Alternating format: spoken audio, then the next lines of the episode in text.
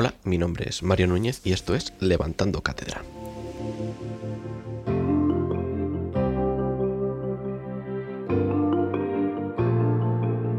Vale, hoy estoy muy emocionado, de verdad, porque voy a hablar de un tema que me gusta muchísimo. No es nada de terror ni nada, lo prometo. Y hoy toca la famosa teoría de Pixar, Disney Pixar, que dice que todas las películas están unidas y se encuentran en el mismo universo. Me mola un montón el tema de las teorías de estas conspirativas y todo eso. Y en otro capítulo, pues veremos otras de reptilianos y cosas así más tétricas, pero en esta vamos a ir un poco, un poco más light y algo más para todos los públicos. Y luego ya se verá. Así que nada, vamos a lo que toca. Tengo aquí mis apuntes.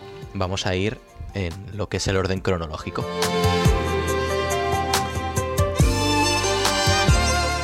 Todo empieza hace millones de años con la película de El viaje de Arlo. Aquí en esta película eh, el asteroide que debería haber chocado contra la Tierra para extinguir a los dinosaurios no choca y pasa de largo entonces hace que los dinosaurios consigan evolucionar y entonces los animales del futuro pues poseen unas capacidades superiores a las que poseen en este universo nuestro.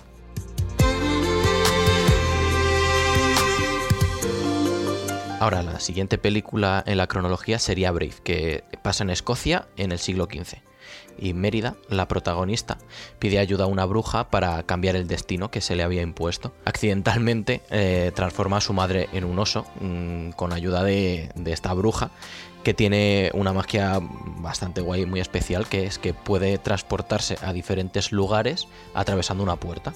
Entonces, esta bruja, eh, quedaos con ella un montón, de verdad, porque tiene mucha importancia hacia el futuro de, de todas las películas.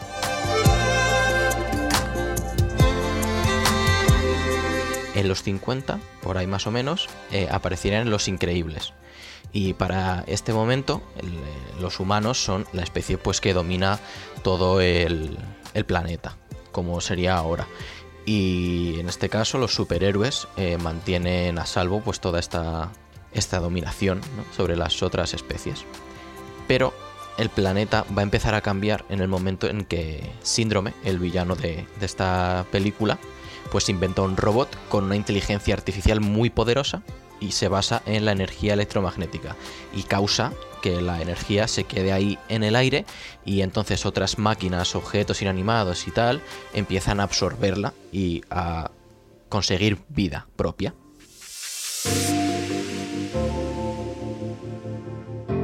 Años después empieza a verse los efectos de esta energía en Toy Story, donde los juguetes tienen vida propia y usan como una especie de energía para estar vivos y para estar vitales el amor que tienen los niños por, por ellos.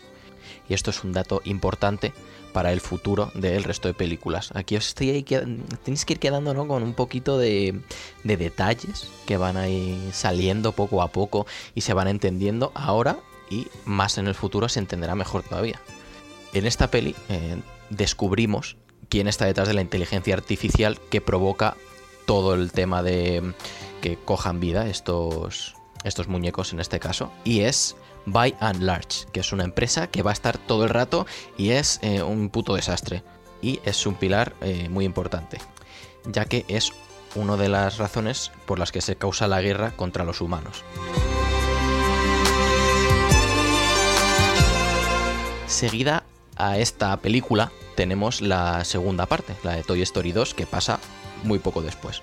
Y ahí descubren que estar lejos de los humanos mucho tiempo les perjudica, porque claro, ellos se nutren del amor como he explicado antes, y los muñecos que son abandonados por humanos, por niños, pues empiezan a tener muchísimo rencor a la raza humana.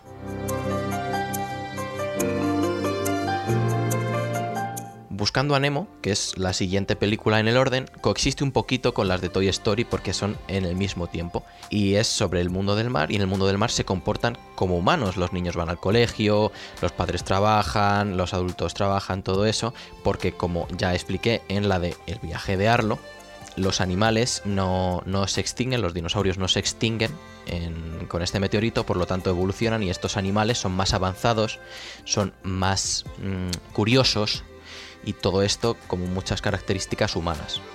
Y en esta misma etapa, en la etapa de, Buscando a Nemo, se puede ver cómo los humanos están contaminando un montón y experimentan con animales.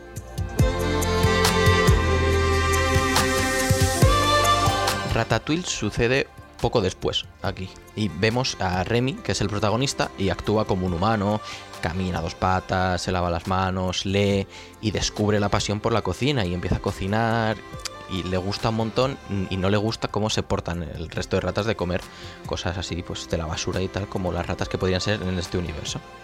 Y en esta película por primera vez se ve que es el animal el que controla al humano.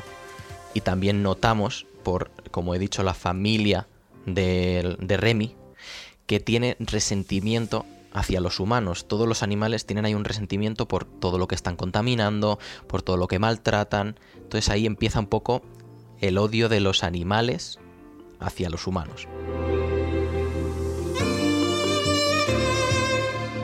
Después de este viene Toy Story 3, pero la, verdad que lo veo un poco cogido con pinzas la teoría que dicen, así que digamos que los juguetes están tope de enfadados porque la gente es mala.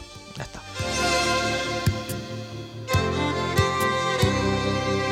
Siguiente, entre 2011 y 2016 es cuando se encuentra Up, que si me preguntáis, es para mí una de las mejores películas mm, de Pixar, sin ninguna duda.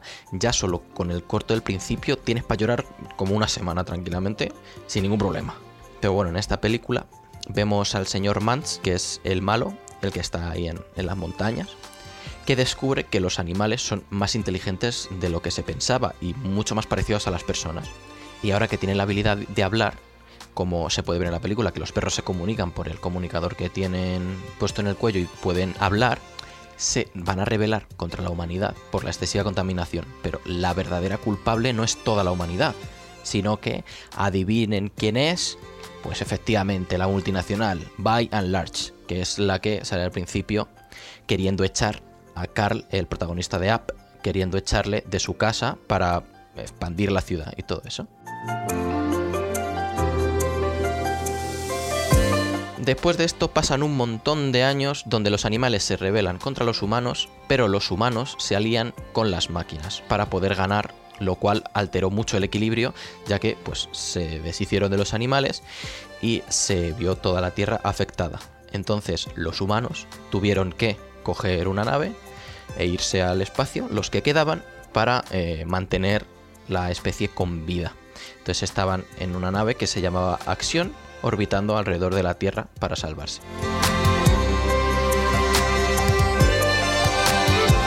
Cien años después, que viene a ser pues 2100, 2200, ahí estamos, empieza Cars, que es cuando las máquinas, que en este caso son los coches, son los habitantes de la Tierra y se comportan, pues eso, como humanos, están completamente humanizados. Y al verlo, pues puedes tener un poco de duda de, vale, ¿y si esto es otro planeta, si no es la Tierra y todo eso?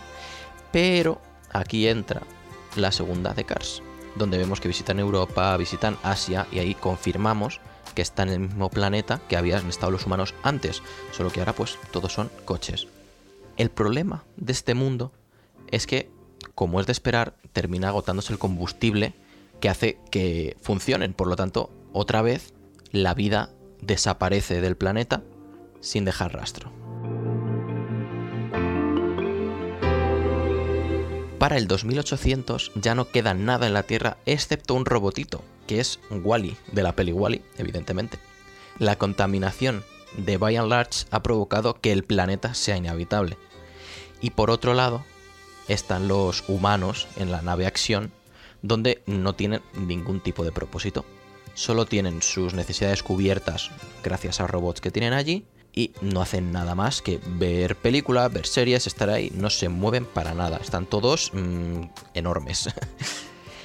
Pero ahí entran Wally y Eve, que son los robotitos que salen en la peli de Wally, y, los, y traen a los humanos de vuelta a la Tierra y siembran una planta que finalmente pues se convierte en un árbol y deja claro que se puede volver a vivir en la Tierra.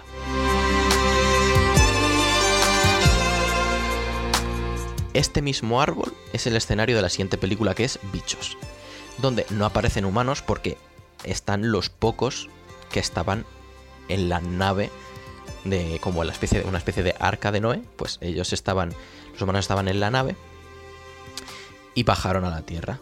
no estaban ya acostumbrados a la Tierra, tienen una forma de vivir muy diferente, por lo tanto hay pocos, y para los animales no supone un peligro a los, humanos, porque ya los ven como algo inútil, básicamente. Entonces los animales evolucionan y se convierten en la especie dominante. Esta película me parece muy potente y sinceramente es poco conocida para lo que debería, en mi opinión. Pero bueno, continuamos. Ahora damos un salto loquísimo para situarnos en el año 5000 y dar la bienvenida a los monstruos con Monsters University. A causa de las radiaciones de By and Large, los animales pues fueron mutando hasta convertirse en monstruos con actitudes humanas, como podemos ver en esta película, que tienen ahí su universidad, sus padres son iguales que nuestros padres, todo es exactamente igual. Bueno, que nuestros padres no, que los padres americanos, no nos engañemos. Y para concluir con la cronología completa, pues entramos con ya Monstruos S.A., donde las máquinas y los monstruos se dan cuenta que deshacerse de la raza humana fue un error tremendo, ya que es la que da energía y les hace mantenerse con vida, como expliqué en Toy Story. Entonces se crean, crean ellos las puertas que viajan al pasado para poder conseguir esa energía. Como al principio lo intentan, ya sabéis, con sustos, consiguen energía hasta que gracias a Sully y a Mike Wazowski, cuando encuentran a Boo, y saben que lo que más energía produce es el amor y la risa.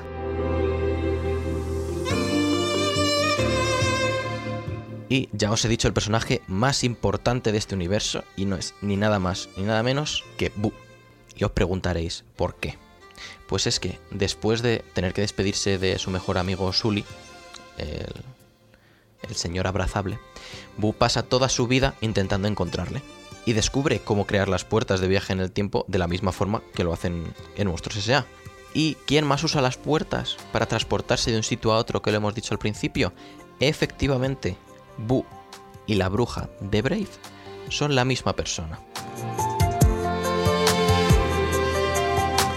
Si recordáis la película de Brave, cuando entra en la cabaña Mérida, en la cabaña de la bruja, hay tallados en madera en las que se ve a Sully tallado o se ve una furgoneta de Pizza Planet. Y esto os lo voy a dejar para si lo queréis ver, lo subiré en Instagram para que veáis ahí justo los fotogramas donde sale y, veis que es que es literalmente, o sea, es tal cual. Entonces, es el amor de Boo por Sully lo que mantiene el universo de Pixar tal y como lo conocemos. Ha empezado desde el principio y ha ido buscando a su amigo.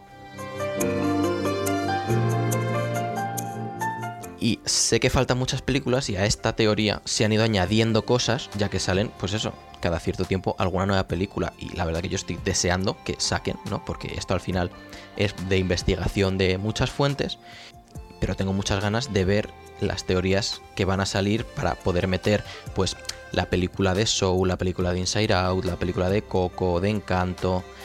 Y es que estas dos últimas, las de Coco y Encanto, a mi modo de ver, son brutales hay alguna teoría sobre si las puertas que hablábamos de monstruos S.A. pueden tener que ver con las de Encanto o que la chica de Soul es la niña de Inside Out. Bueno, todas esas cosas, si queréis yo las podéis investigar y en otro momento pues volvemos a hacer algo así.